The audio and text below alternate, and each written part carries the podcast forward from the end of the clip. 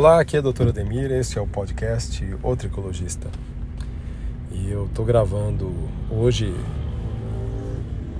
do meio de uma avenida, estou na Avenida dos Bandeirantes, de um pouco um momento um pouco frustrante. Estava indo para o Congresso Brasileiro de Cosmetologia da Associação Brasileira de Cosmetologia, mas uma fila gigante para entrar me atrapalhou e impediu com que eu chegasse lá são quase três horas da tarde.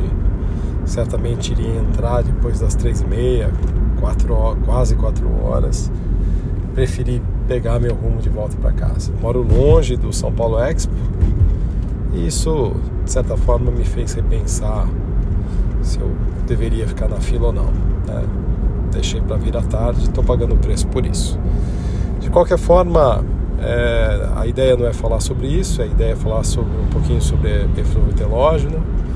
Eflúvio telógeno, uma condição que, de certa forma, muita gente tem dúvida ainda. Eu tenho dito que a pandemia foi um momento especial para quem é, trabalha com cabelo, uma vez que a grande maioria das pessoas passou a conhecer o eflúvio telógeno de uma forma nunca antes vista, seja porque o eflúvio telógeno foi um evento que aconteceu em grandes proporções, seja na, na por conta da tensão da pandemia em si, mas também por conta de outros motivos, como por exemplo é, a infecção pelo Covid-19 e mais recentemente nós temos visto muitos pacientes que é, após vacina tiveram Covid. É, nós temos também observado que o, o eflúvio telógeno ele tem mostrado para a gente algumas coisas diferentes, em especial esse eflúvio telógeno da infecção por Covid.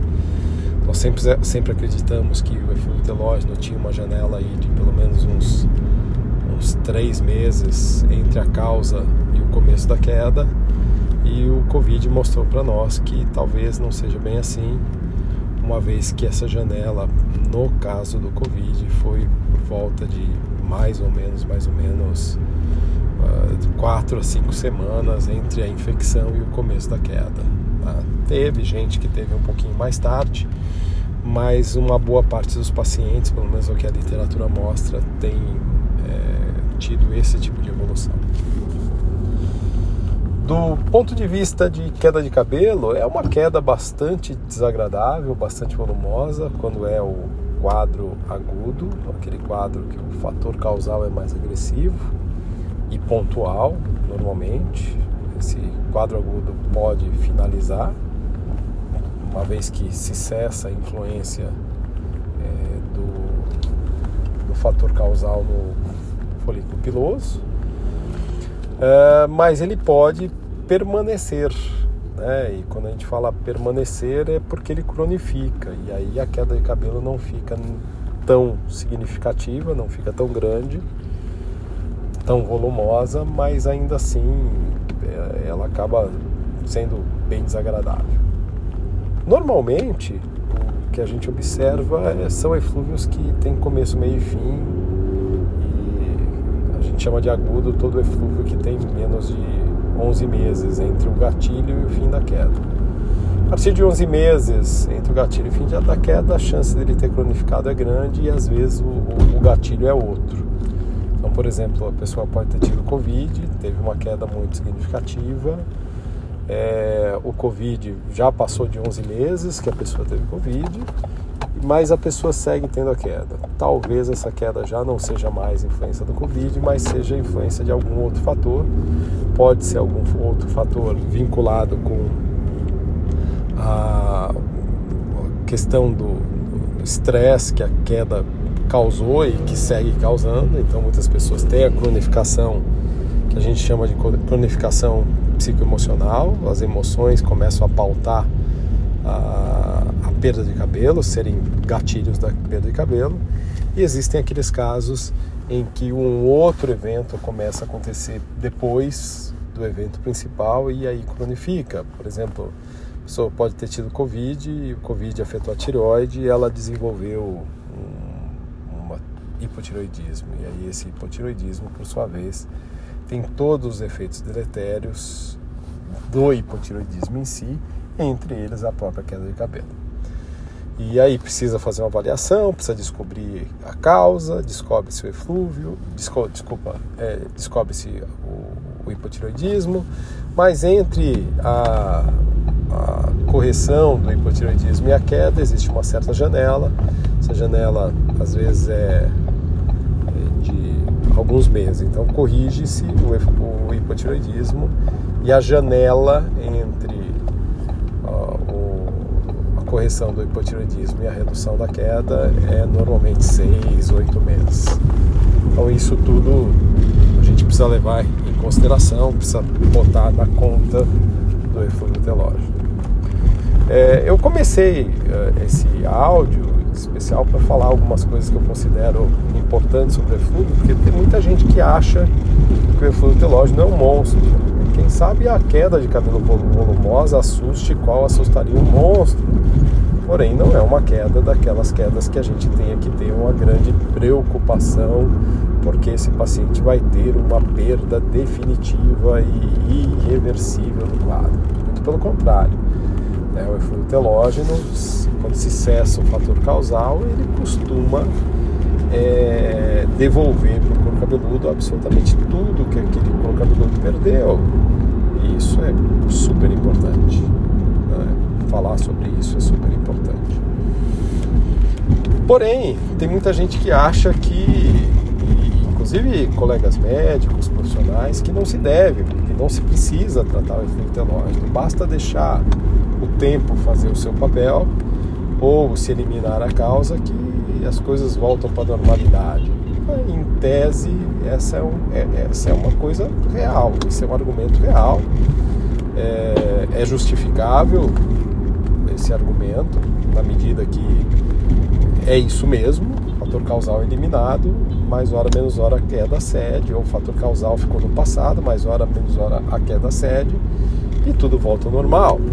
Mas, é, a, assim, saber que vai voltar ao normal é uma coisa, não tratar o paciente é outra. E tem muita gente que opta por não tratar e manda o paciente de volta para casa dizendo para ele: olha, você, eu não vou te tratar porque se eu te tratar é, não vai mudar em nada o tempo da tua recuperação.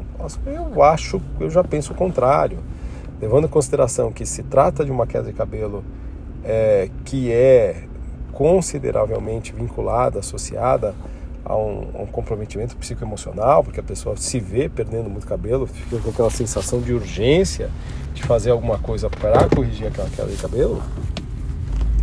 Não tratar é um erro estratégico, porque a gente não tem que ficar focando no tratamento exclusivamente do cabelo em si, mas nós temos que cuidar do paciente, é esse paciente que traz para nós o cabelo para ser tratado. Esse paciente muitas vezes está tão emocionalmente abalado, comprometido com a queda de cabelo, que além de cronificar, ele dificulta uma recuperação. E ter a atenção de um profissional e um cuidado, a orientação de cuidados home care, a orientação de cuidados em clínica, é absolutamente essencial para que esse paciente possa se sentir mais confortável, mais tranquilo, é, perceber melhor os sinais de que esse cabelo está voltando, porque o tratamento, querendo ou não, ele acelera a recuperação capilar. Uh, e, e, o conforto, né? o acolhimento do profissional. O profissional que abandona o paciente no meio de um desastre é que nem um, um, um capitão que abandona seu navio no meio de um dilúvio. Ele deixa os seus tripulantes à revelia do destino. Né? E para mim é isso. Né?